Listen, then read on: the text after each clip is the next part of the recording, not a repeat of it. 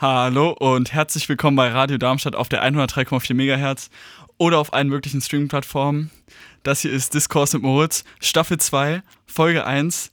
Ab jetzt unterstützt von Demokratie Leben, gefördert vom Bundesministerium für Frauen, Senioren, Familie und Jugend. So, wow, das war jetzt erstmal schon mal eine Sache, diesen Satz so zu sprechen. Wir haben lang darauf hingefiebert, lang darauf hingearbeitet. Und jetzt ist es soweit. Jetzt ist es soweit. Wir sind zurück. Nach dieser Sommerpause sind wir zurück. Nicht braun gebrannt, weil der Sommer nicht so schön war, aber Ey, ich obwohl, find- ich du auf find, ich deiner Dachterrasse, stimmt, du bist, du bist ein bisschen brauner geworden. Das stimmt jetzt. Gut, du bist auch ein fa- fauler, fauler zwischen, zwischen Schüler- und Studentstatus. Gar nicht. Nein, ist böse. Gar nicht. Ich habe Im Gegenteil. Du hast gerade ganz viel um die Ohren. Wir haben gerade schon, ich ja, habe mich schon gewundert, warum du heute so ein bisschen fahrig bist. Dann hast du nicht. mir erzählt, dass du unheimlich Ja. viel um die Ohren hast gerade. Und ja, genau. Neben der schönen Nachricht, dass das jetzt hier alles ja ähm, vom Steuerzahler gefördert wird, die Sendung. Das war schon vorher so, fällt mir gerade ein. Das, ja, Das stimmt. ist nur der ja, Topf ist ein anderer, wo es jetzt sich- herkommt. Es hat sich ein bisschen verändert, ja. Ja. Ähm, Genau. Gibt es aber eine traurige Nachricht? Vielleicht die als erstes oder? Eine traurige Nachricht. Also Ähm, für uns es, es zwei, für, den, für die anderen eigentlich nicht am. am ja, also wir werden nicht mehr so oft hier aufnehmen zusammen, Genau. sondern dann über Distanz. Ja, weil ich nach Leipzig ziehen werde, um zu studieren. Was wiederum eine schöne Nachricht ist. Ja, Also nicht, dass du weggehst, sondern dass Okay. du nach Leipzig gehst, weil es einfach eine schöne Stadt ist. ja, auf jeden Fall. Und deswegen nehmen wir jetzt auch am Montag, den 16.8. auf. Denn ähm, ja, ich habe noch einiges zu planen. Und ja, ich bin in der Bürokratie gefangen. Was brauchst du noch? Beglaubigte ja, Zeug, Abi-Zeugnisse, ich muss ganz viel einfach nur einreichen. Versicherungsbescheide. Ja, ja, ja gut, also immer, immer gut. herzlich willkommen im Erwachsenenleben. Das, Das ist jetzt aber herablassend, ja. ja, aber das gehört dazu, leider. Oft, ich werde oft gefragt von, von, ja, du bist jetzt kein Schüler mehr, aber so ewig lang ist ja auch wieder nicht her. Ja. Ja, klar. Und da wird man immer gefragt, was bedeutet es, erwachsen zu werden? Ich finde, das ist so ein Teil davon. Ja, das Der war halt nicht schön ist davon. Ja, nach Wohnungssuche und alles. ja genau. Oh, ja es geht gerade ganz schön und Ummelden in der Stadt. Ja, Oh, meine Güte. gut, ich beneide dich nicht. Ja. So, ja, und dementsprechend zum Staffelstart ähm, direkt ähm, so drei Tage vor Ausstrahlung aufnehmen, ist natürlich auch ein bisschen blöd. Das soll so natürlich nicht vorkommen eigentlich.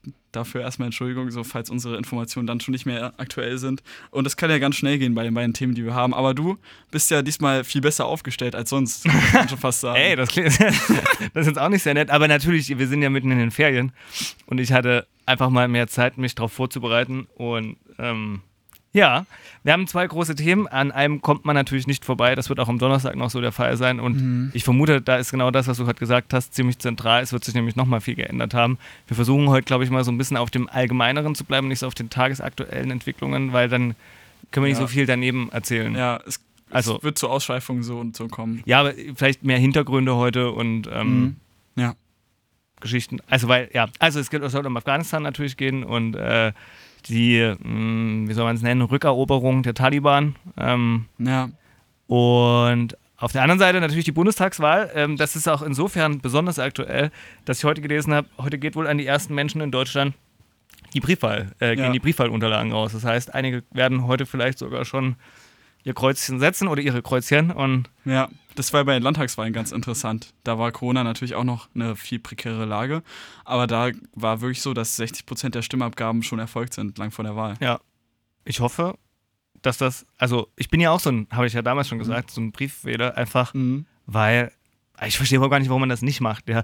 Klar, es ist irgendwie, was hat was kleines Magisches, wenn man da in diese in diese Wahlkabinen äh, und so geht, das ist irgendwie, also magisch ist vielleicht übertrieben, aber es hat irgendwie mehr Flair natürlich, als Ja, aus dem eigenen. Wohnzimmertisch ja, Mhm. ähm, da anzukreuzen. Aber ähm, da bin ich ja eines Besseren belehrt worden, weil man dann den Abend davor kann man feiern, wie man lustig ist und geht nicht die Gefahr ein, dass man es nicht bis 18 Uhr zur Wahl schafft.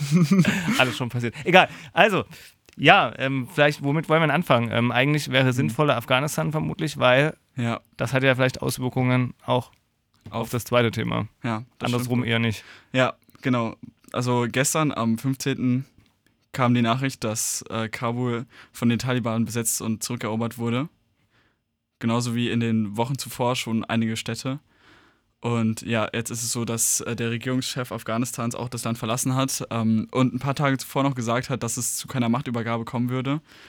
Ähm, das ist jetzt natürlich von offizieller Machtübergabe kann man natürlich nicht sprechen, aber es ist jetzt so passiert, es sind die Bilder auch schon ins Netz gegangen, wo eben die Taliban dort so eben bei diesem Regierungssitz betend in, an dem Schreibtisch sitzen ja, Mhm. und demonstrieren, dass sie jetzt die Macht übernommen haben. Ja, Meinst du das? Oder? ja, ja, ganz genau. Ach, ganz genau. Gruselig. So, gleichzeitig ähm, ist es ja dazu gekommen, dass eben die Rückholungsaktionen von noch BotschafterInnen und äh, eben Menschen, die mit ähm, dem Westen, sage ich jetzt mal, Genau, Entwicklungshelfer mhm, aus westlichen Staaten. ja genau, oder einfach nur afghanische BürgerInnen, die eben mit äh, westlichen Staaten zusammengearbeitet haben in den letzten 20 bis 40 Jahren eben noch zurückgeholt werden sollten. Genau, die aber den absolut großen Teil ausmachen. Also ich fahre halt, also vielleicht gleich, um mal bei Zahlen zu bleiben, Mhm. damit man überhaupt eine Vorstellung hat, wer es jetzt noch nicht gelesen hat. Ähm, es geht bei den Deutschen etwa, also deutschen Staatsbürgerinnen und Bürgern, geht es um etwa 100 Personen. Mhm. Das ist so die Größenordnung, die noch quasi aus dem Land geholt werden soll. Und bei den afghanischen Personen, die, also da muss man dazu wissen, das ist ja so, dass sie auch ähm, quasi von Deutschland versprochen bekommen haben, dass sie ähm, in solchen Ernstfällen definitiv nach Deutschland ausgeflogen werden, weil allen klar war, wenn die in die Hände der Taliban geraten, dann ist es sehr wahrscheinlich, dass sie gefoltert, ermordet, wie auch immer werden, nämlich dafür, dass sie zusammen mit dem Westen gearbeitet haben. Ähm, Ja. Und das sind etwa 10.000 Menschen tatsächlich, die sich die Bundesregierung vorgenommen hat, rauszuholen. Da kommen wir aber gleich noch zu, ähm, inwiefern das überhaupt realistisch ist und ob Ja. nicht eigentlich viel zu spät gehandelt wurde. Ja, Das, und das können wir zum Beispiel, glaube ich, noch nicht sagen. Das wird am Donnerstag, denke ich, klarer, ob das noch Ob- ein ansatzweise Erfolg werden kann oder ob diese Evakuierungsaktion gut gelingt. vor allem der afghanischen äh, Menschen. Ich glaube, Ja. die Deutschen, da mache ich, denke denk ich, das wird doch einigermaßen, also da Ja, also dann, Kann da wäre der Image-Schaden schon ein bisschen horrender, muss man perverserweise sagen. für die Taliban jetzt gleich wieder zu beginnen. Ja, also, ja, Ja. auf jeden Fall. Also ich glaube auch, das wird eher klappen, ähm, aber sie werden sicherlich alles dafür tun, dass nicht diese afghanischen Ja, Menschen noch ausgeflogen werden können. ja, wahrscheinlich. Das Problem ist, dass so, natürlich jetzt äh, haben wir ja auch aktuelle Bilder ähm, vom heutigen Tag, dass eben der Flughafen von Kabul noch von ähm, dem US-Militär gesichert wird, aber dort sich eben zahlreiche Menschen, es wird von auch um die 10.000 geschätzt, die sich eben auch auf den Rollfeldern dort versammelt haben und probieren irgendwie aus Afghanistan noch geflogen zu werden oder irgendwie mitkommen zu können, irgendwelche Flugzeuge zu steigen, sich dort irgendwie dran festzuhalten. Und dass es eben momentan gar keine Flüge so stattfinden können in der aktuellen Situation, weil dort einfach so viele Menschen versammelt sind. Und es wurde auch berichtet vom Deutschlandfunk, dass schon Flüge stattgefunden haben, wo sich Menschen dran festgehangen haben, die dann eben runtergefallen sind. Und dass es dort eben zu ganz, ganz schrecklichen Bildern kommt. Jetzt auch bei diesen Evakuierungsaktionen. Und das Interessante ist ja auch, dass Kabul an sich von den Taliban besetzt wurde, aber der Flughafen noch gesichert wird von dem Militär. Genau. Ich habe jetzt gerade gelesen, ähm, dass die USA wohl den ähm, Flughafen für heute sperren, Mhm. denn man könne quasi nicht mehr ähm, Flüge garantieren, weil eben das Chaos zu groß ist. Mhm. Also es wird wohl erst wieder ab morgen evakuiert, was natürlich jetzt ein Riesenproblem hier ist, weil das gibt den Taliban natürlich jetzt noch mehr die Möglichkeit, Menschen aufzuhalten, Mhm. ähm, die ähm, ja, also gibt's eh, also was hatte ich gelesen? Ähm, die Taliban würden den Menschen garantieren, die jetzt vom Flughafen zurückkommen, Mhm. dass ihnen nichts passieren würde. Aber wenn ich das schon lese, da, Mhm. wer will das kontrollieren in der jetzigen Lage? Ja, das kann Ja. überhaupt gar keiner. Ähm, aber gut, Ja, natürlich. Und es ist ja sehr bekannt, dass viele Versprechungen auch von der Taliban gemacht wurden. Auch in den letzten 20 Jahren gab es ja immer Gebiete, die von den Taliban in Südafghanistan so kontrolliert wurden und die dann aber auch von der afghanischen Regierung teils mit unterstützt wurden, eben um es zu ermöglichen, dass dort äh, klassische oder so wirklich notwendige Infrastruktur wie Schulen und Krankenhäuser erbaut werden.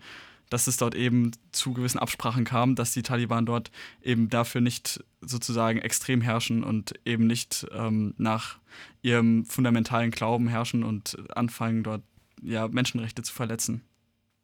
Ja. Ja, und jetzt, ähm, gut, ist sicherlich für viele erschreckend, wie wahnsinnig schnell das ging, dass die Taliban, also vielleicht jetzt um die Geschichte mal ein Stück weit, also ich Mhm. glaube, wir können uns heute nur so Stückchen für Stückchen vorarbeiten. Äh, also von hinten nach, nee, von vorn nach hinten eigentlich, macht, glaube ich, fast zum Teil mehr Sinn.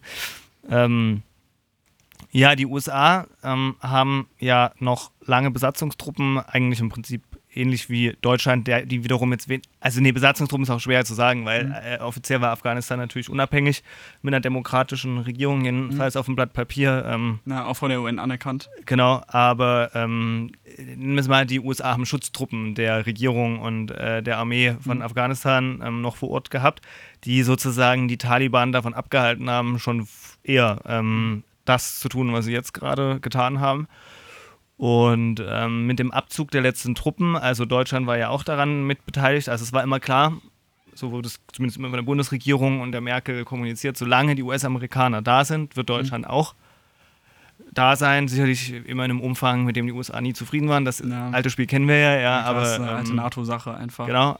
Aber das war klar und zwar aber auch immer klar, wenn die USA sich entscheiden, abzuziehen aus Afghanistan, wird Deutschland selbstverständlich auch mit abziehen, da man sich quasi nur auf äh, den Schutz de, der US-Amerikaner verlassen konnte. Hm. Und die Bundeswehr selbst hätte gar nicht die Mittel eigentlich, ähm, muss man fairerweise dazu sagen, äh, sich dort zu schützen. Ja. ja. Ähm, sie kann nur, also die Aufgabe der Bundeswehr war ja auch hm. im Kern auszubilden. Es waren ja, keine ja, Kampfeinsätze in dem Sinne, mhm. sondern es waren ja. Ausbildungseinsätze. da können wir ja auch gleich darauf schauen, was wurde in den letzten 20 Jahren erreicht. Ja, ja das ist ja so. leider unter dem Aspekt, was man jetzt so mitbekommt, ja, wird das eine bittere äh, Bestandsaufnahme, glaube ich, ja. werden. Ja. ja, genau. Also es wurden etwa 300.000 Sicherheitskräfte ausgebildet in Afghanistan, eben afghanische Truppen. Aber von allen NATO-Staaten zusammen. Ja, ja, genau. ja, genau. Die eben der Regierung unterlagen. Ähm, was jetzt zum Beispiel der Deutschlandfunk über, also ich habe mich dort hauptsächlich jetzt erstmal informiert, weil die drei, vier Berichte direkt äh, aneinander gekettet hatten, die ich sehr interessant fand, kann ich auch nur empfehlen, mhm. weil ich die durchlesen möchte, so.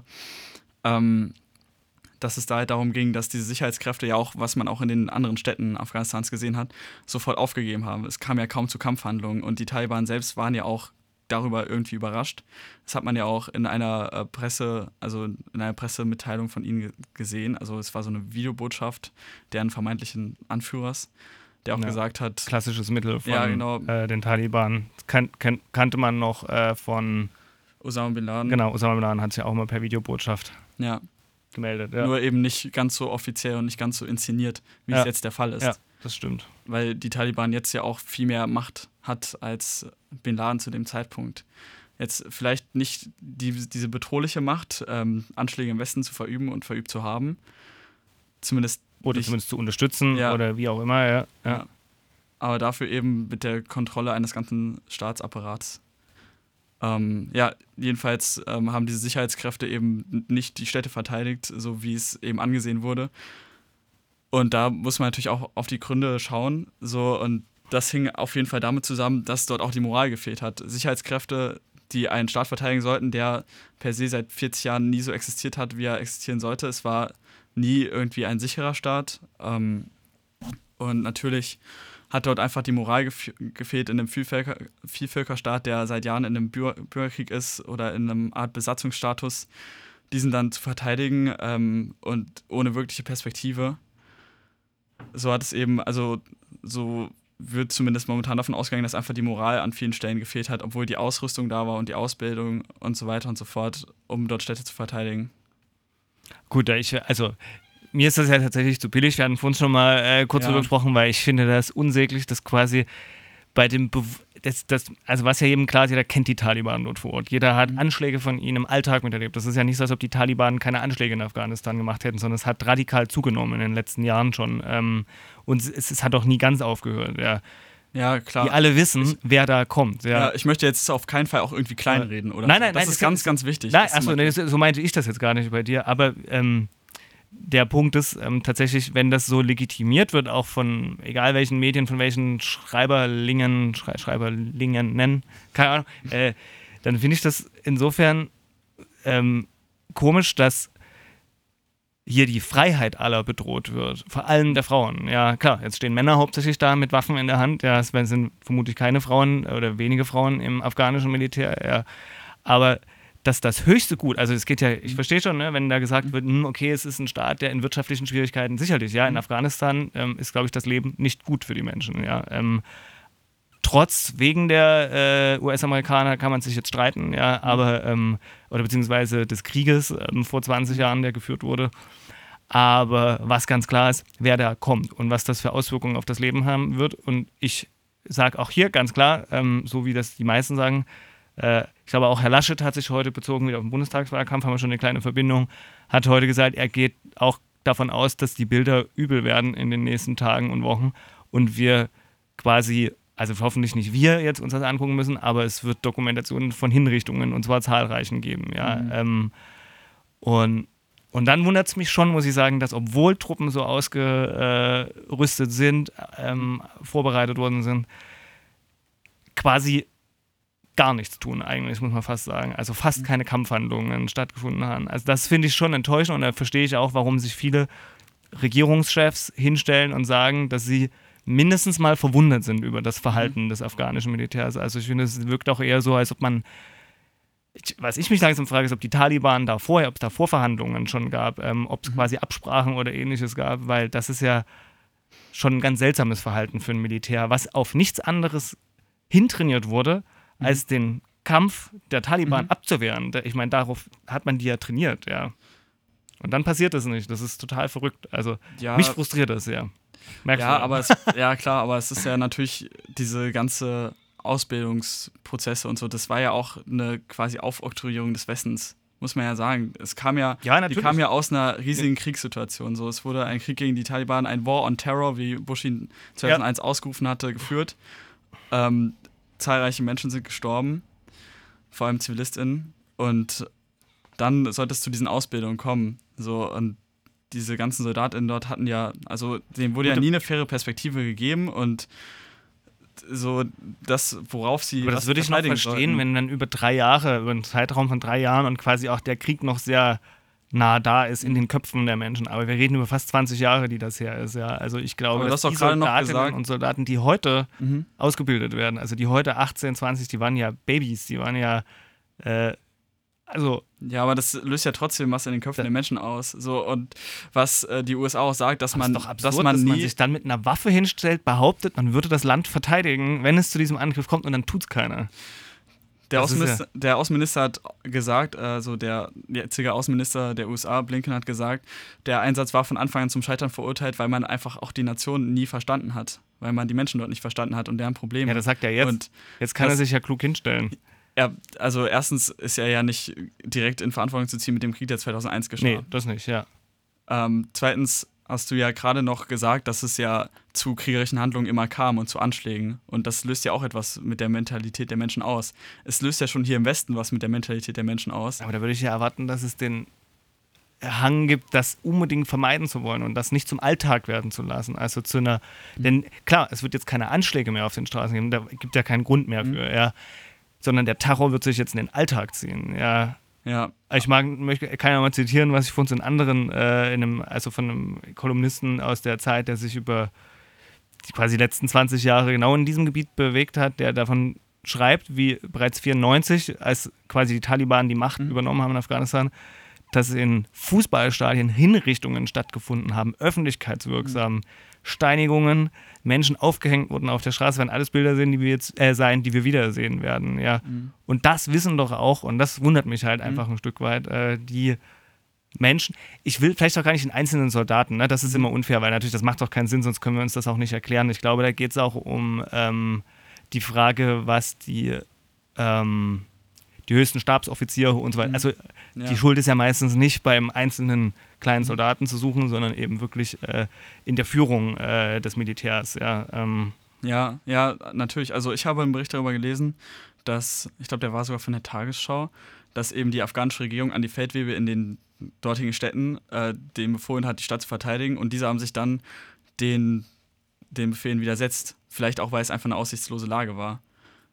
Das ist halt so, die Frage, weil du hast ja von uns noch gesagt, sie sind aber besser ausgerüstet ja, gewesen, ja. Und anscheinend waren sie das. Aber ich finde es insgesamt, naja, ja, okay, es wir ist, sollten uns jetzt nicht in Details verlieren. Genau, aber es ist einfach bitter. Es ja, ist bitter, ja, dem ist, zuzuschauen. Es ist bitter, aber ich finde es zu simpel, so viel Schuld auf äh, diese Sicherheitskräfte zu laden.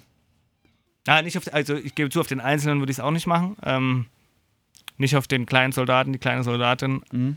aber auf die Verantwortlichen, die mhm für die Führung der Armee zuständig gewesen wären. Aber ich meine, auch der Präsident ist ja quasi geflüchtet in ein Nachbarland. Also auch das zeigt ja irgendwie, ähm, dass wirklich es eigentlich gar keinen ähm, Kampf gegen die Taliban gegeben hat. Es Ja, hat ihn was, nicht gegeben. Ja, was hätte Ja. der Präsident denn sonst machen sollen? Stell dir vor, er wäre hingerichtet worden, öffentlichkeitswirksam. Das wäre ein Bild. Das gewesen. weiß ich nicht, ob sie es gemacht hätten. Sie hätten ja nicht ernsthaften Grund dafür gehabt. Ähm, denn er hat ja die Machtübergabe friedlich, es, es gab ja keinen Kampf. Also, Mhm. ähm, aber er wird sich sicherlich nicht auf die Zusagen der Taliban verlassen haben, denn die wird es schon gegeben haben. Da Mhm. gehe ich mal ganz fest von aus. Aber der wird sich, so wie es ja von uns auch gesagt haben, gesagt haben, Mhm. das könnt ihr mir jetzt alle sagen, aber Mhm. ich, wenn, sobald ihr hier drin seid, klar. Ja. Aber also es ist ja alles eine riesige Niederlage und das ist, Ja. glaube ich, das, was, was man wirklich mal festhalten muss, auf so vielen Ebenen. Ähm, es sind so viele Menschen in diesem Krieg gestorben, man muss jetzt ja im Nachhinein fast sagen, völlig sinnlos. Also noch sinnloser als im Krieg ohnehin. Also Mhm. ist ja so eine, wieder eine Grundsatzfrage von, über Krieg und Ja, Krieg führen oder Krieg nicht führen, ja. Aber ähm, ich finde, hier ist es ja wirklich auf eine ganz perverse Art und Weise jetzt der Fall. Ja. Alle Todesopfer, die es gegeben hat im Rahmen dieses Krieges, waren Ja. umsonst, weil jetzt die Taliban wieder an der Macht sind. ja, die Uhr ist so auf Anfang 2001 Quasi. gefühlt zurückgedreht. So, und dann. Das sind nicht nur Menschenleben, da ist eine ganze Menge Geld geflossen, also unglaublich viel Geld, was einfach so viel sinnvoller hätte für, ja. keine Ahnung, wir können jetzt tolle Beispiele wie Klimawandel, äh, Mhm. Bildung, was weiß ich. Mhm. Das sind zig Milliarden, aber Milliarden Ja. sind da. Ich, die Zahlen kann man wahrscheinlich gar nicht richtig recherchieren, aber Ich habe eine gelesen, das waren 900 Milliarden allein des US-Militärs. Ja, so. Also das ist ja. Und jetzt steht man im Prinzip vor den Scherben. Das ist, das ist bitter, wirklich. Ja. Da verstehe ich auch den Frust vieler Politikerinnen und Politiker, Verantwortungs, äh, also von Menschen, die in Verantwortung stehen heutzutage. Und damals, Mhm.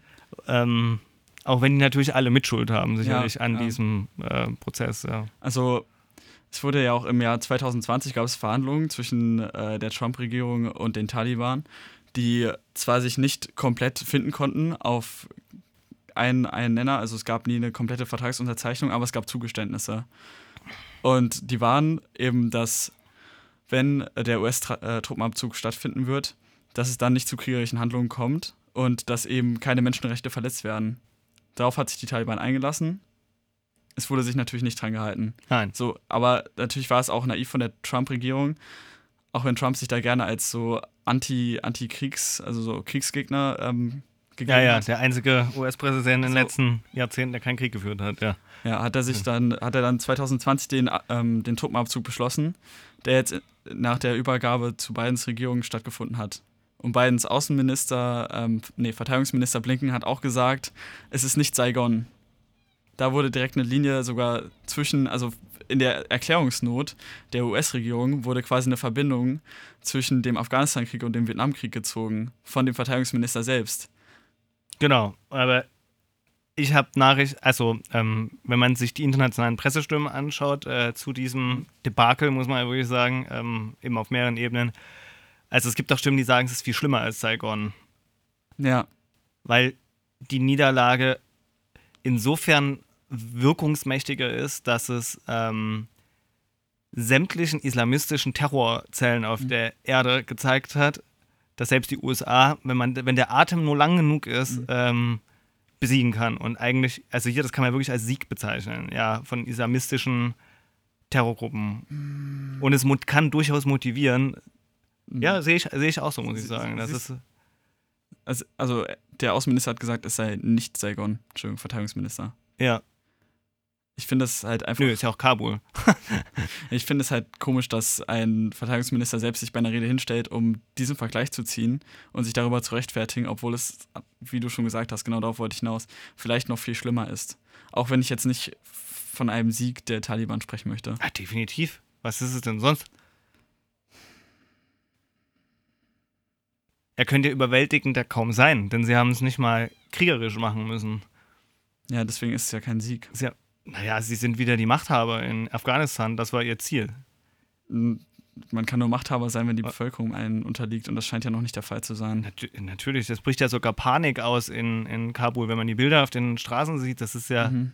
ähm, die Panik bricht ja nicht umsonst aus, sondern allen ist klar, hier kommt eine dunkle Zeit, an die man sich, an die kann man sich mit Sicherheit erinnern, weil die waren nämlich Alltagssituationen auch.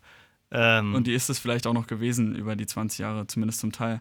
Zumindest in Teilen, ja. Ähm, also, ich glaube, dass das ähm, wirklich einen schwersten Schaden an äh, auch dem Bild, was man über den Westen hat, was ja eh schon nicht besonders gut ist, sage Mhm. ich mal, aus verschiedensten Gründen, aber quasi jetzt ja auch noch dieses Gefühl, verlassen worden zu sein Mhm. in einer Situation, die es eigentlich gar nicht unbedingt erforderte. Also, dass die Mhm. US-Amerikaner ja in der Zeit, in den Zeitraum rausgegangen sind, die Kosten für den Krieg, also mittlerweile Mhm. war es ja kein Krieg mehr, kann man ja gar nicht mehr so nennen, ähm, sondern für die mh, Stationierung der Truppen in, äh, in Afghanistan. Also das alles waren, wenn man bedenkt, dass wirklich die Stimmen ja laut waren, auch im Pentagon, äh, dass wenn man da rausgeht, die Taliban sich das zurückholen. Also man hat einfach quasi 900 Milliarden jetzt umsonst ausgegeben, anstatt noch 20 Milliarden die nächsten 10, 20 Jahre reinzustecken. Sag, ich nenne jetzt mal irgendwelche Zahlen, ne, die Ja, ich jetzt ja, schätze okay. um aber noch quasi die Sicherheit der Menschen vor Ort einigermaßen gewährleisten zu können. Mhm. Die Frage ist natürlich, und die mag ja auch berechtigt sein, was hätte es geändert? Ja. ja Hätte man irgendwann aus seinen Fehlern mal in dem Prozess gelernt oder braucht es vielleicht jetzt auch ähm, diesen harten Einschnitt, um zu merken, dass diese Strategie völlig zum Scheitern verurteilt war war von Anfang an. und vielleicht auch immer wieder sein wird, wenn man so mit Staaten ja, umgeht. ja, natürlich. Also außen ja. stehender Staat. also, dass der War on Terror ein Fehler war. Schade nur um die Afghanen, also weil die können Mhm. natürlich auch nichts dafür, ja. Und die können einem ja. Das sind ja die Ja, klar. Leidtragenden jetzt auf deren Schultern, diese, Hm. dieses riesige, und das ist ja schon fast so harmlos formuliert, Missverständnis. Äh, Missverst- Also, ja, die Taliban haben halt auch viele falsche Versprechen gemacht. Ein Versprechen, das noch nicht gebrochen wurde, ist, dass sie nicht externalisieren mit ihren Angriffen außerhalb Afghanistans. Was auch ein makabres Versprechen ist, meiner Meinung nach. Eine ganz, ganz komische Abmachung. ja, und ich meine, ähm, es muss ja auch klar sein. Also wir hatten das vorhin schon mal die Frage, ne, inwiefern wäre ein militärischer Eingriff Mhm. jetzt zum Beispiel Mhm. ähm, möglich? Ich glaube schon, dass er möglich wäre. Ähm, das Problem ist, dass der UN-Sicherheitsrat sich dazu nicht durchringen wird, denn man hat heute schon gelesen, dass Russland und China an freundlichen Beziehungen mit den Taliban interessiert sind. Es gibt schon offizielle Äußerungen. Also auch da wurde alles schon vorbereitet. Ähm, auch hier finden wir aus meiner Sicht wieder den Kalten Krieg 2.0 ziemlich äh, klar vor. Abgesehen davon hat Afghanistan ziemlich große Mhm. Bodenressourcen, äh, die ähm, insbesondere für China als direktes Nachbarland ähm, ziemlich interessant sind. Ja, Ähm, das heißt, also erstens wird es kein, keine Resolution in diesem Sinne geben, erstmal, ja. Aber wenn es zu Menschenrechtsverletzungen im massiven Umfang käme, wäre das natürlich ein Grund, dass Mhm. ähm, in einem Staat eingegriffen wird. und das, ist nicht ja weit der hergeholt. Ja, das Nö, ist nicht weit das wird kommen. Die Frage ist nur, ob man sich darauf einigen kann und das glaube ich nicht. Und niemand will sich, glaube ich, jetzt dort gerade die Finger verbrennen. Das Ja. kommt auch noch dazu. Also tatsächlich tun mir die Afghaninnen und Afghanen unheimlich leid, weil die eben nun diejenigen sind, die den ganzen Mist ausbaden müssen. Ja. Ja, Aber bis vor ein paar Monaten macht die deutsche Regierung noch Abschiebung nach Afghanistan als sicheres Herkunftsland. ja richtig, genau. Und selbst jetzt, Und das während der gelesen, Pandemie. Österreich bleibt dabei. Gerade eben wurde das äh, gesagt. Ähm, vielleicht nicht mehr, äh, das ist ja wirklich irre, wenn man sich das überlegt. Vielleicht nicht direkt nach Afghanistan, weil das ist ja, das haben sie festgestellt, vielleicht doch ein bisschen heikel, Mhm. aber in äh, sogenannte, äh, wie nennt es das? Ja, Ankerzentren Mhm. in Nachbarländern, also quasi direkt an der Grenze Mhm. von Afghanistan. Dann Ja. müsste es dann Verhandlungen mit den, Mhm. also ja. unglaublich. Und es ist bekannt, dass die Taliban in den anderen Ländern auch sind zum Teil. Ne? Also das ist ja keine Gruppierung, die nur in einem einzigen Staat aktiv ist. Pakistan Ja. zum Beispiel ist ja ein großes Gebiet. ja, und ich kann mir vorstellen, dass die Taliban durch ihren jetzigen Erfolg äh, noch mehr Zulauf findet. So. Bestimmt, ja. Ja, Ja, schwieriges Thema. Also ähm, ich So, glaube ja also, ganz klar, wir müssen uns auf, also ja, Bundestagswahlkampf, vielleicht ist das so ein bisschen, Also ja, wir können ja jetzt erstmal noch mal kurz auf die äh, das Auswärtige Amt ähm, so, und das Verteidigungsministerium schieben sich jetzt gegenseitig äh, so die Bälle zu, ähm, wer da wann zu spät gehandelt hat. um die rauszuholen, Ja. die jetzt Ja, klar. in Afghanistan sind. Ja. Fakt ist, es wurde viel zu spät gehandelt. So Ja. Vor einem Monat war schon klar, dass, ähm, dass die Taliban dort wirklich massiv äh, bei der Rückeroberung so Erfolge verzeichnen. Und Ja. es wurde einfach Ja. viel zu spät gehandelt. Es wurde sich auch nicht aktiv damit auseinandergesetzt. Ähm, ja, vor allem seitens der, ja, eben der Also Regierung. man hat es unterschätzt, ganz sicher, ja. ja, man hat es unterschätzt, aber man hat sich auch einfach davor gedrückt, das jetzt zu machen, weil das wäre ja schon ein Zugeständnis gewesen an die Taliban zu diesem Zeitpunkt. Und das ist jetzt so unabkehrlich geworden. Ja. Gut, es ist halt wirklich, also ich finde auch, es hat eine Dynamik angenommen, eine Geschwindigkeit, äh, also die, ich weiß nicht, klar, wir sind jetzt nicht die Experten, ja, ähm, da Mhm. sollten hoffentlich eine ganze Menge Menschen besser informiert sein als wir ja äh, im Vorfeld. Aber also ich glaube schon, dass die meisten von dieser Geschwindigkeit überrascht waren, ja. Mhm. Das, also während ja noch, also alle Truppen waren ja noch gar nicht weg. Ich meine, die US-Soldaten, die jetzt Ja. den Flughafen schützen, die waren ja auch noch da, die sind nur zusammengezogen worden insbesondere und glaube ich ohnehin ähm, noch quasi zum Schutz des Flughafens, denn der ist ja so ein Stück weit auch das Herz- und Verbindungsstück Ja. noch. Ähm, Mhm. Sieht man ja jetzt. Und wenn das dann noch fällt, uiuiui, dann Ja. wird es eine Todesfalle für viele, ja. Ja, genau, also die schieben sich die Schuld zu. Ja, jetzt gibt es natürlich auch, ähm, da hat die SPD jetzt wieder Probleme natürlich und die, und die CDU im Bundestagswahlkampf diesbezüglich. Die Grünen freuen sich. Habe heute schon die ersten Interviews äh, gesehen und gelesen. Ähm, Die Antikriegsführerpartei. Genau.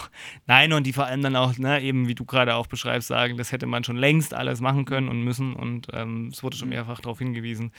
Ähm, also, ja, ich glaube, hier steht die Regierung gar nicht gut da an der Stelle. Und ähm, die Hm. Frage ist ja durchaus berechtigt, wie viele Leben hätte man vielleicht noch retten können, ja. Also wir reden jetzt hier nicht mehr über Geld oder irgendwas, sondern Ja. wir reden über Menschenleben tatsächlich. Das ist natürlich, äh, die Frage ist, wie sehr das den Wähler in Deutschland beeinflusst. Das kann ich jetzt Hm. wieder kaum abschätzen. Ja, ich kann es auch nicht gut abschätzen. Also ich glaube, dass die Regierung dabei gar nicht mal so schlimm wegkommt. Ich glaube eben, dass diese Realisation, dass es so passiert ist und die Aufarbeitung dessen eine viel, viel stärkere Wirkung auf Umfragewerte haben kann. Und dass es eben noch nicht so weit kommt, dass jetzt quasi alle noch ein bisschen taub sind von diesem, was da passiert ist. Ja. Ja, und ich glaube, am Ende sind nationale Themen wie Umgang mit der Flutkatastrophe und ähnliches oder Corona-Pandemie, am Ende werden das doch die Treiber sein ähm, Ja. für die Bundestagswahl. Ja, Also und Klimawandel vielleicht auch noch, aber ich glaube, das wird am Ende, glaube ich, auch stark verbunden eher mit der Niederlage der US-Amerikaner. Ich glaube, so wird es auch in die Geschichte eingehen, weil das ist ja, ist ja, also tatsächlich befinden wir uns ja an einem geschichtsträchtigen Mhm. Punkt. Nicht jeden Ja. Tag passiert Weltgeschichte, aber das wird, glaube ich, in den Geschichtsbüchern ja, ähm, noch in 50 Jahren stehen. Ja, der, der gestrige Tag. genau. 15.8. Wahrscheinlich schon, ja. Und eine weitere äh, Niederlage äh, von US-amerikanischen Einsätzen. Hm.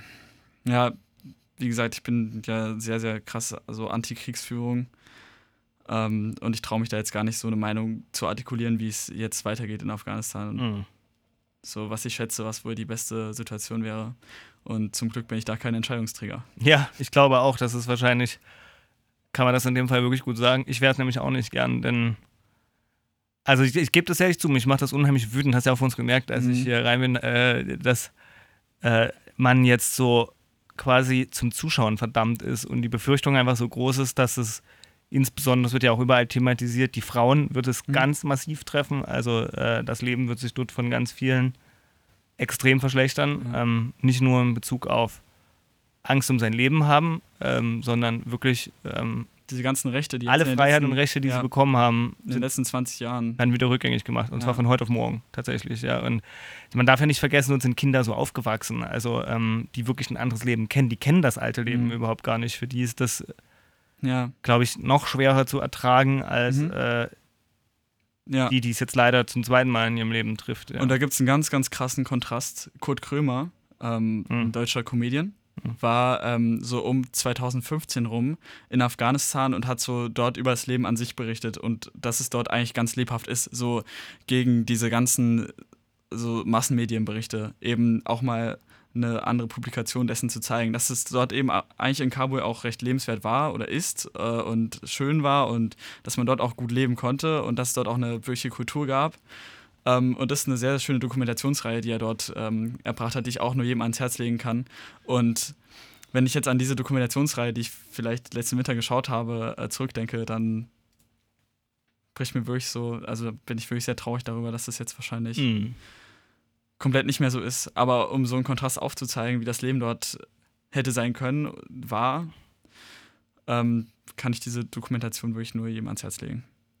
Und das Spannende ist natürlich auch, also klingt sehr schön, vielleicht gucke ich die auch mal, aber wahrscheinlich wird man jetzt, wenn man sie jetzt guckt, eher, wie du sagst, traurig, äh, weil Mhm. man weiß, dass quasi das Ja, äh, wirklich der Vergangenheit angehören wird. Ähm, und zwar, glaube ich, auch auf lange Zeit. Ähm, Denn wie gesagt, so schnell wird dort keiner von außen eingreifen, ähm, kann ich mir nicht vorstellen. Solange der UN-Sicherheitsrat blockiert Sich nicht einig ist, ja. und solange es nicht zu wirklich absoluten Eskalationen kommt. So, also was Also es müsste halt zu Terrorangriffen, glaube ich, äh, in der westlichen Welt kommen, um es das ist irgendwie. makaber, das so zu sagen. zu es hört sich legitimieren. total makaber Ja. an. Es hört sich total komisch an. aber dann kannst du es natürlich anders, ja, anders legitimieren. Dann kannst du sagen, wir werden angegriffen in unserem Land und deswegen müssen wir. Ah, gut, so hat man ja damals auch den Krieg legal, Mhm, legalis legalisiert, legitimiert, wie auch immer. Mhm. Ja, ähm, Ob die Taliban diesen, in Anführungsstrichen, so, ach, das ist alles so komisch, das so zu artikulieren. Ja. Ob sie diesen Fehler wieder ja, machen. aus taktischer Sicht ist ja legitimer drüber zu sprechen, ja. Ja. Ja, ähm, Wie schließen wir jetzt mit dem Thema so mindestens in Teilen ab? Ich kann mir gut vorstellen, dass wir in der nächsten Folge nochmal darüber sprechen werden. klar, denke ich auch. Dann können wir vielleicht in der nächsten Folge kurz uns eine Auszeit gewinnen von der Bundestagswahl. Und damit wir dann, damit es dann in der nächsten Folge dann wirklich richtig heiß wird. Aber jetzt reden wir nochmal drüber. Genau, Bundestagswahl. Also, ähm, Ja. es hat sich doch einiges nochmal getan ähm, in Der- Deutschland. Der Zug, du hast ihn schon, du hast ihn schon angesprochen. Vor ein paar Monaten hast du ihn angesprochen, ja. Ja, gut, aber der, der, der Olaf, der macht halt auch Der Scholz, eine gute Figur. der, der war da ja. ganz hinten noch im Tunnel drin, ja. Der, Ja. da, der, die Gleise waren alle Ja, aber der hat Schwung geholt. ja, Wirecard, Cum-Ex, alle haben es vergessen, ja. ja, und jetzt äh, wahrscheinlich wieder dank der ähm, vor allem Fehltritte der anderen. Ähm, also ohne Herrn Scholz zu nahe treten zu wollen. Aber auf mich wirkt es nicht so, als ob es ähm, seine Ja, überzeugenden neuen Ideen sind, ähm, die die Menschen begeistern und äh, zu einer Art Obama machen, ähm, wo die Leute ja. Also Kohleausstieg 2038 ist wirklich innovativ. Also von daher hat man wirklich das Gefühl, er profitiert jetzt eben von den Fehltritten der anderen. Ähm, was Ja. wiederum mich dazu bringt, zu denken, wir reden einfach im September nach der Bundestagswahl nochmal drüber. Also nee, auch vorher, aber ich glaube, es kann sich so viel ändern, wie man gerade sieht. Ähm, ja, ich kann mir nicht vorstellen, dass die SPD, also vielleicht mal aktuelle Zahlen. Heute, du hast Heute. gerade recherchiert, ja. Also am gestrigen Tag. Also die ist- SPD ist müsste aktuellste. eigentlich Die permanent betrunken sein eigentlich zurzeit, weil sie so viel feiert. Ja, ähm, es könnte auch so sein. Ähm, es gab jetzt das ARD-Sommerinterview auch mit Olaf Scholz, gerade zum jetzigen Zeitpunkt. Gestern, hat, oder? War Ja, Vorge ja, vorgestern am, irgendwie. ja, am 15. oder am 14. 8. gab es das ARD-Sommerinterview. Ja. Genau, und da, da, das war wirklich ein krasses Timing, weil vorher gab es die anderen Interviews schon mit den anderen beiden Kanzlerkandidatinnen. Ähm, und jetzt ist eigentlich ein perfektes Timing, weil der Scholz-Zug richtig am Losfahren ist, ja, richtig am Losbretter. Und genau jetzt kommt auch noch dieses Interview und er hat sich da wirklich super sympathisch und zuversichtlich auch gegeben. Ähm, und auch total freudig und euphorisch. Und sehr, sehr selbstbewusst. Wesentlich selbstbewusster als die anderen beiden. So habe ich das zumindest wahrgenommen in diesen beiden Interviews. Weil es gab ja einmal diese community Ja, von ihm erwartet halt auch keiner was. Das ist seine große Chance. Also jetzt vielleicht mittlerweile. Aber die SPD hat ja keiner ernst genommen. Das ist ja wirklich, das ist ja. Wir haben Witze gemacht. Wer, wer ein Underdog, ja, machen alle in Deutschland. Aber wer als Underdog natürlich so startet, ähm, die haben ja nichts Mhm. zu verlieren, machen wir uns nichts vor. Die SPD hatte nichts zu verlieren bei der Bundestagswahl. Und jetzt, Also, hm. Ja, okay. Also wer zwischendurch bei, ich will, ich will nicht mehr lügen, 11, 12 Prozent waren, glaube ich, so ja, die, ganz, 12 Prozent waren sie. waren die ganz schlimmen. Mhm. Ja, die, aber war die AfD war genauso stark wie die SPD, da erinnere ich mich. Mhm. Auch auf Bundesebene. Unheimlich. Ähm, ja, also jetzt vom 14.8. ist es äh, eine INSAF-Umfrage und zwar ähm, alles Telefon, online, face-to-face. Hat die SPD sagenhafte 20 Prozent. Ähm, bei der letzten Bundestagswahl hatten sie 20,5 Prozent. Also natürlich immer noch ein bisschen abwärts. Ähm, Ja, aber, aber, ja. aber wenn man sich das mit dem Rest anschaut, so wie es vorher immer lief, sind 20 Prozent wirklich die Spitze. So. Und daran hätten, ich glaube, wenige Menschen, die sich so ein bisschen mit dem politischen Alltagsgeschäft in Deutschland so auseinandergesetzt haben, erwartet, dass sie nochmal auf so einen Umfragewert kommen. So, dann die CDU, CSU haben gerade 25 Prozent und die Grüne 18 Prozent. Also wieder völlig umgekehrt, nein, nicht völlig umgekehrt, aber zumindest Rot und Grün haben die Mhm. Plätze getauscht und niemand hätte, oder naja, nicht niemand, aber viele hätten, glaube ich, gesagt, dass die SPD die Grünen nicht mehr einholt und jetzt sogar Mhm. überholt. Ja. Gut, jetzt sind wir wieder bei dem Thema Umfragen und welchen Wert haben die tatsächlich jetzt für die Wahl nachher? Für den Ähm, Scholz-Zug sehr viele. Er hat sehr oft über die Umfragen äh, gesprochen. ja. Ja. Ja. das machen immer die gerne, die gerade gut dastehen, ja. Ja, der, Die, die der, schlecht der, dastehen. der Herr die- Laschet hat es irgendwie noch nie gemacht, ist mir gerade so aufgefallen. Nee. Ähm, ja, da können wir ja mal über direkten Personenwerte Ja. sprechen. Also 35% halten Armin Laschet für geeignet, 25% Annalena Berg, äh, Baerbock und du kannst ja jetzt kurz mal schätzen, wie viel es bei Olaf Scholz sind. Es ist mehr als die Hälfte auf jeden Fall. Ich habe die Zahl irgendwo gehört. Es ist ziemlich viel tatsächlich. Ich glaube 65 Prozent. 54 Prozent Ja, ah, okay. laut äh, der Frankfurter Rund, äh, Rundschau. Genau. Ja. Und die Zahlen sind von vom 30.07. Also die sind schon, die liegen schon. älter, also wahrscheinlich sind die, vielleicht stimmt sogar meine 65 dann, ähm, was ich als letztes ähm, gehört habe. Ja. Egal, also es sind wirklich sehr, sehr viele. Ähm, und gut, ich meine, Olaf Scholz hat zumindest ähm, vor allem gegenüber Annalena Baerbock, ähm, aber eigentlich auch gegenüber Laschet, halt den Bonus, dass er schon sehr bekannt aus der Bundespolitik ist. Mhm. Und das, äh, darüber haben wir auch schon öfters gesprochen. Ähm, gewisse Ministerien sind einfach Sprungbretter. Ja. So, welche Ministerien gehören für gewöhnlich dazu? Kannst du es mal aufzählen? Ähm, also positive Sprungbretter sozusagen. Ähm, ist das, ja, ähm, also das Außenministerium ist ein ganz beliebtes, aber auch das Wirtschaftsministerium ähm, ist sicherlich eins, wo man Mhm. quasi vor allem in Deutschland mh, nicht so unglaublich viel falsch machen kann. Ähm, das sind die beiden Mhm. Haupt, äh, Mhm. genau, Hm. Ministerien. Dann gibt es Also- welche, die gelten als, Also es gibt schon welche, die so als Chancen gelten. So das Verkehrsministerium könnte zum Beispiel dafür gelten. würde ich könnte eins sein. Aber es gibt halt so welche, wo man im Prinzip immer nur was kaputt machen kann. Also das ist eigentlich, als Verkehrsministerium kann auch was sehr Gefährliches werden. Wir sehen es ja an Andi Scheuer. Ja, Ähm, Andi Scheuer ist auch sehr gefährlich für sich selbst, würden jetzt einige und alle vorher und alle vorher aber auch, muss man sagen. Also ähm, Mhm. das Gesundheitsministerium könnte immer noch ein ganz interessantes sein, aber es ja, ist halt meistens jetzt erst eigentlich. auch äh, und vor allem immer aber auch mh, böse betrachtet im Sinne von, ähm, man kann irgendwie auch nur vieles falsch machen, weil alle sind im Prinzip unzufrieden. Also Mhm. Ich meine, das deutsche Gesundheitssystem ist ja im internationalen Vergleich eigentlich gut aufgestellt, würde ich sagen, aber ähm, natürlich gibt es immer die Debatte um äh, zwei Klassen. Wenn wir die äh, Debatte jetzt aufreißen. Ja. Nein, die wollen wir jetzt nicht aufreißen. die wird aber wieder kommen im Rahmen der Bundestagswahl. wir sehen noch, uns noch. noch ist sie wenig ähm, angesprochen worden, aber ich als Privatpatient und also weil, weil Beamte, verbeamteter Lehrer, habe da auch eine Meinung zu, aber die äußere ich vielleicht ein andermal. Ja. Wir heben Äh, uns das auf. Heben wir uns das auf, genau. Und, ähm, was wollte ich jetzt sagen? Ähm, genau, den Vorteil hat er gegenüber einer Annalena Baerbock, die überhaupt nichts vorzuweisen hat, was ähm, Verantwortung außerhalb der Partei angeht. Und Na Armin doch, sie war Laschet- Mitglied in vielen. ja, stimmt, sie war Mitglied in ja, vielen, vielen Organisationen. Aber und, und Laschet im Prinzip, gut, Ministerpräsident von NRW, muss man schon zugeben, ist natürlich nicht irgendein Amt, also ist Mhm. zumindest anders einzuschätzen als vom, man möge es mir nachsehen, immer dieses Bashing, Saarland. Ähm, ja, also in seiner Bedeutung einfach, ja. okay. Ähm, von daher. Aber trotzdem, es ist nicht das gleiche wie Bundespolitik ähm, zu machen. Und ich glaube, da profitiert er jetzt tatsächlich schon als der, dem man, wenn man alle anderen so halb ja, bis gar nicht vertrauenswürdig Mhm. und äh, zuverlässig empfindet, dass man dann so nach dem ja. Nächsten geht. Ja, Weil klar. irgendjemand muss es ja machen. also nach dem Motto. Ja. Wir, wir müssen jetzt wahrscheinlich das aufarbeiten, was in der Sommerpause passiert ist, wo ich mich auch ein bisschen geärgert habe, dass Ja. wir nicht drüber sprechen konnten. So, und das war halt die Flut, Flutkatastrophe. ja, Die hat ja auch ganz viele Auswirkungen auf den Wahlkampf gehabt. Ja. Ich denke, sehr, sehr viele haben es auch mitbekommen, ist auch sehr, sehr krass durch Social Media durchgegangen, wie Armin Laschet im Hintergrund lacht, äh, während Steinmeier ähm, eine Rede hält an die Flutopfer. ja, eine Kondolenzrede, ja. Also Also, kein Grund zu lachen. also ich frage mich halt, wie, wie man so einen Fehltritt sich leisten kann. So, also, das ist wirklich sehr peinlich. Ja, es zeigt, also klar, ich meine, wir können, glaube ich, alle davon ausgehen, dass er das nicht gemacht hat zum Verhöhnen. Es zeigt aber eine unprofessionelle Haltung in dem Moment. Ne? Also, ja, und das, und darum geht es ja eigentlich. Ja. So, Merkel-Nachfolgerin, so muss professionell sein. Ja. Das ist wahrscheinlich die erste Anforderung. ja. Und er war, glaube ich, Und unkonzentriert. darum in dem ging es ja auch eigentlich immer bei Annalena Baerbock, bei diesen ganzen Plagiatsvorwürfen und was man da noch gefunden hat, was eigentlich meiner Meinung nach recht kleinliche Fehler sind, ähm, die vielleicht auch eben aus Unerfahrung kommen, die haben unprofessionell gewirkt. Und deswegen sind ihre Beliebtheitswerte dermaßen gesunken. Mhm. Olaf Scholz, wenn man sich an, daran erinnert, dass mit Camex-Geschäften, also jetzt heißen sie so, ich finde, es ist schon fast ein Euphemismus für EU-weite Steuerhinterziehung, die hauptsächlich über Deutschland lief.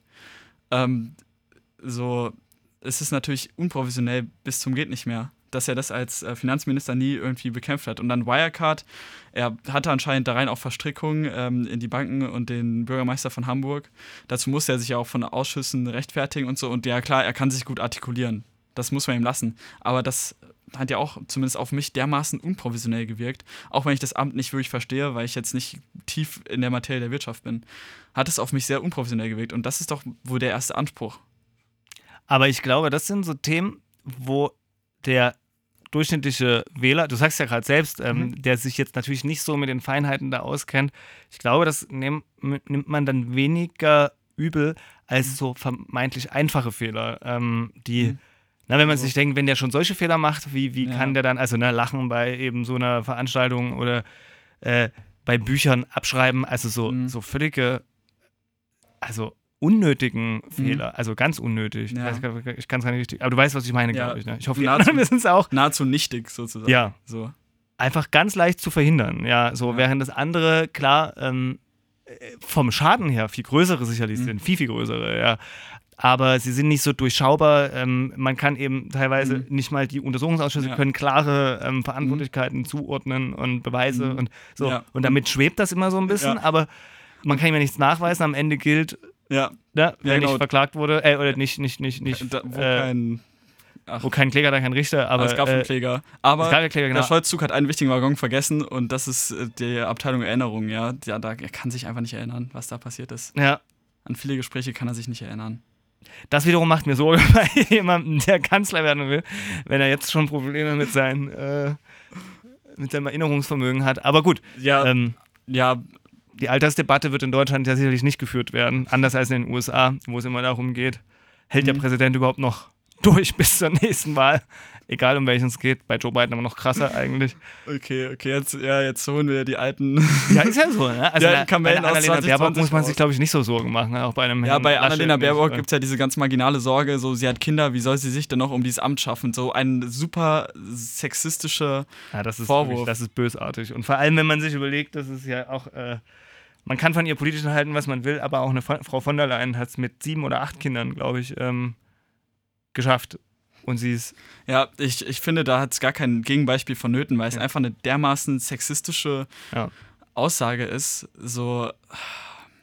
Naja, aber du kannst ja auch denken, aus welcher Ecke das kommt. Ja. Ja. Ich will jetzt nicht auf irgendeine irgendeine Partei oder irgendein soziales Milieu zeigen oder so. Ich weiß nicht, wie sich das mit meiner Förderung verhält. Nennen wir es vielleicht erzkonservative. Erzkonservative. Erzkonservativ Eingestellte. Ja. Man muss nicht an politischen, sondern an Werte. Ja, Werte, Union. Äh, Was? Wertenfest. Genau. Also, ähm, ich, also die Bundestagswahl, das ist ja vielleicht das Positive daran, ist offener als jemals zuvor, zumindest ja. laut den Umfragen. Und sie ist auch entscheidender als jemals zuvor. Ja. Und das wiederum ist ja immer, finde ich, jetzt gerade für jemanden wie mich, der Politik und Wirtschaft unterrichtet und ja auch immer möchte, dass die Menschen sich gerne mit Politik auseinandersetzen, mhm. Spaß dabei haben, mhm. streiten, aber im konstruktiven Sinne. Mhm. Eigentlich eine schöne Sache, weil meine Hoffnung ist, dass es ja einen Schub gibt ähm, mhm. bei allen. Interessensschub. Ja. ja. Aber da mal, halt spannend und spektakulär wird. Ja? Kurz, kurz off-topic. Aber für den Politikunterricht gab es in den letzten Jahren wirklich eine richtige Blütezeit. Also, also äh, eigentlich schon seit wirklich langem, also ich kann, sagen wir mal so, ich habe als Politiklehrer, aber ich bin es ja noch nicht so ewig, wie lange mit, Ref mit Referendariat? Äh, sieben, acht Jahre mhm. zusammen. Ähm, Gab es nicht einen Moment, wo man gelangweilt war, wo man dachte, Mist, wie kann ich da jetzt irgendwie was ähm, zu, zu, jedem Thema, fast jedem Thema, mhm. ähm, findet man eigentlich wirklich sehr auffühlende, spannende Themen, die es leicht machen. Ähm, ob das jetzt, also äh, Kinder und Jugendliche zu begeistern, aber ob das jetzt ein gutes Zeichen für die Welt ist, das weiß ich jetzt nicht. Weil meistens sind es natürlich ja auch skandalöse oder ähm, mhm. dramatische oder äh, ja, ja, also, ja, also Probleme, die ja drängend sind in irgendeiner Form. Und drängende Probleme sind ja meistens keine positiven Probleme. Ja, von daher. Mhm. Ähm, aber nein, da hast schon recht. Ähm, da wird sicherlich ähm, nie langweilig an dieser Stelle. Mit Joe Biden mal gucken als US-Präsident. Also, also das muss man sagen. Hm. Also da für, für einen Politikunterricht war natürlich Mr. Trump dankbarer, ja, ähm, aber ja, klar, er hat, auf, er hat auf, auf ganz, das verzichte ich gerne. Er hat ja. fast so politische Inhalte in den Mainstream gezogen, indem er dort einfach dumme Sachen drüber gesagt hat. Das war schon. Und das kann ich nicht irgendwie distanzierter ausdrücken. Nein. Und das war ein Geschenk für, für, für, für Politiklehrer und Lehrerinnen, mhm. das muss man sagen. Aber natürlich in einem, in einem, in einem sarkastisch-ironischen äh, Sinne, ja. Ähm. ja. Ja, auf jeden Fall. Also, wir sind gespannt auf die Wahl. Ja, sehr. Ähm, wir haben jetzt die Flutkatastrophe, glaube ich, trotzdem leider nicht komplett so uns daran abgearbeitet. Aber Schaffen wir, glaube ich, bisschen- heute auch nicht mehr in der Sendung, oder? Schaffen wir auch nicht mehr. Annalena Baerbock hat ihren äh, Urlaub dafür abgebrochen, ist in die Gebiete gereist. Ähm, nee, ist nicht in die Gebiete gereist, tut mir leid. Äh, sie hat sich zurückgehalten und hat dort einfach so Pressemeldungen gegeben. Armin Laschet war noch an der Nacht der Katastrophe in einer Talkshow äh, und hat darüber erzählt ein bisschen. Ähm, und Olaf Scholz hat sich erstmal komplett rausgehalten und sich dann ja so als Helfer dort etabliert und kam halt dort auch irgendwie am besten rüber.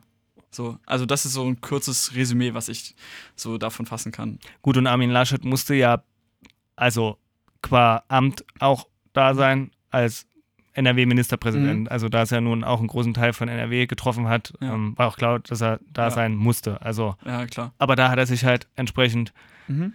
schlecht verhalten. Aber was man immer vergisst, also das heißt vergessen, aber also auch unser Herr Bundespräsident hat sich ja nicht gerade äh, mit Ruhm bekleckert bei dieser Veranstaltung, denn auch er alberte ja nachher ähm, mit derselben Dame im Hintergrund rum, über die so heftig Herr Laschet gelacht hat. Wirklich. Kennst du das gar nicht? Nein, das Guck dir das mal an. Es ist total verrückt, als ähm, Armin Laschet nämlich die Rede hält, witzelt wiederum hinten ähm, Steinmeier Mit, mit derselben. mit derselben Dame. Wurde die irgendwie gibt's ja- eingesetzt? irgendwie Und deswegen gibt es äh, die, kam die von der SPD? ganz interessante oder? Geschichten äh, aus dem Hintergrund, die, äh, na gut, er ist ja aus der Ja. SPD. Nee, da, Jetzt wird kontrovers, auf jeden Fall. Ich habe das Video noch nicht gesehen. Guck's dir mal an. Ihr auch zu Hause. an. Äh, äh, äh, schaut euch mal diese Story an, das ist total interessant. Ähm, äh, wie das kommen kann, dass zwei so, ich nenne mal, ja, erfahrene, äh, Mhm. politikerfahrene Menschen ähm, so daneben greifen. Also, tja, Ja. Das hat wirklich nichts mit so mitgefühlt. haben, haben, haben vielleicht einen Clown gefrühstückt, würde ich jetzt. Okay. Okay, es ist, es ist Zeit zu beenden. sonst, sonst machen wir noch einen Fehltritt ja, ich habe Angst, dass wir schon Fehltritte gemacht haben, weil es, ich finde es unfassbar schwierig. Du kannst es ja rausschneiden. Ja, Das ist das Schöne an einer Nicht-Live-Sendung. ja. Zum einen das, Aber, so Aber- viele haben wir nicht gemacht, glaube ich. Also wie auch immer, insgesamt finde ich, ist es einfach ein schwieriges Thema, so über die Taliban insgesamt zu berichten, so darüber zu sprechen und über auch die Perspektive, was passiert ist, was passieren könnte und was gerade passiert. Und ich habe immer das Gefühl, wenn man darüber berichtet und auch wenn ich Berichte darüber sehe, wenn ich irgendwie in der FAZ darüber lese oder äh, von der Tagesschau, dass es immer natürlich so eine leichte Distanz gewahrt wird, so dass da wenig Emotionalität mit reinspielt. Und es wird ja auch auf den Medien vorgeworfen, nicht emotional genug zu sein, weshalb die Bild ja auch so erfolgreich ist. Aber es ist wirklich schwierig, da erstens nicht emotional drüber zu berichten, finde ich. Aber Und wir müssen das doch nicht machen. Ja, aber zweitens ist es schwierig, nicht zu distanziert, also ja genau, nicht zu distanziert zu sein. Und ja, das Ganze irgendwie dann nur Aber noch wir so sind zu ja Diskurs mit Moritz. Wir sind ja eine Kommentarsendung. Wir sind ja nicht die Tagesschau. Von daher, finde Ja. ich, dürfen wir uns das Recht rausnehmen. Und am Ende müssen wir nur schauen, dass unser Gesicht für uns persönlich noch gewahrt ist, uns die Menschen nachher nicht. Ja, das stimmt wohl. Äh, und selbst dann müssen wir halt damit leben. Also auch man kann ja zu seiner Ja. Meinung stehen, wenn das Mhm. andere doof finden. Ja. Und das macht ein Herr Gauland äh, Mhm. jeden Tag. oh Gott. Habe ich das wirklich gesagt? Aber er macht's halt. Ja, es ist eben so. Ja. Außer 10 Prozent Ja, unserer Bevölkerung. ja Naja. klar. Es ist ein anderes Feeling, jetzt in Staffel 2 halt eben mit äh, im Rahmen Demokratie leben, das Ganze zu machen. Aber ich fand, die erste Folge hat mir schon Spaß gemacht, auch wenn es sehr bedrückende Themen waren. Ja, ja. Wir haben uns auch eine kleine Diskussion geliefert. Ja, obwohl die vor dem Gespräch hier am Radio, glaube ich, krasser war, aber es war gut, dass wir es nicht aufgenommen haben, weil da war ich noch ein bisschen emotionalisiert von meinen, ähm, von, von meinen Rechercheaufträgen. Es hat mich wirklich schockiert. Also diese Taliban, Ja. ich, ich sag's auch gerne nochmal kannst am du den Radio. Zeitartikel Die, mal kurz nennen, falls Ja, äh, interessierte HörerInnen dabei sind. Also der ist wirklich insofern beeindruckend, dass da einfach jemand schreibt, ich äh, muss noch einen Namen lesen, das äh, kann ich nicht. Ähm, also der Artikel heißt, es gibt keine guten Taliban. Ähm, geschrieben von Hasnain Kasim. Ich hoffe, ich spreche den Namen richtig aus.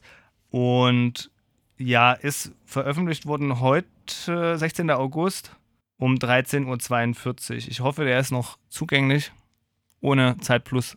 Wir müssen jetzt ein Ende finden. Ja. Wie finden wir ein Ende? Indem wir die Daumen drücken, dass äh, möglichst viele Menschen noch die, die Flucht schaffen. Dass, ähm, Und dass sich Staaten auch diesmal wirklich bereit erklären, genau, ungehemmt Menschen aufzunehmen und dann auch zu integrieren. richtig. Also das, das wünsche ich jetzt tatsächlich ähm, all denen, die, glaube ich, in Panik und Angst äh, gerade leben in Afghanistan und nicht wissen, wo es hingeht Mhm. und ähm, ob es Das am wird noch nächsten eine Schmach Tag für die EU weitergeht. werden. Das wird noch eine Schmach für die EU werden, sage ich. Gehe ich von aus. Kanada zum Beispiel hat sich direkt bereit erklärt, ähm, ich glaube, jetzt erstmal 20.000 Menschen aufzunehmen. Ja, gut. Dann wird es wieder Diskussionen innerhalb der EU, wie du sagst, geben ähm, über den Verteilungsschlüssel und wenn man sich über den nicht einigen kann, gibt es wieder Alleingänge, wenn überhaupt. Ach, es wird, es wird, glaube ich, das wird auch noch was zu Sendungen sein, ja, ähm, genau. Ich probiere jetzt einfach meinen Mund zu halten. Und du, genau, und du, du, du schneidest jetzt all das raus, was aus deiner Sicht nicht äh, in die neue Sendereihe, Sendereihe passt. also, dann viel Spaß in Leipzig. Dankeschön. Im, am 1. September sehen wir uns wieder. Dann nehmen wir die zweite Folge auf. Ich hoffe, die erste Folge kommt gut an. Ich wir wünschen euch allen trotzdem noch einen schönen Nachmittag. Macht das Beste draus und schöne Sommerferien oder all die, die keine haben, trotzdem einen schönen Sommer. Endlich einen schönen Sommer. Macht's gut. Tschüss.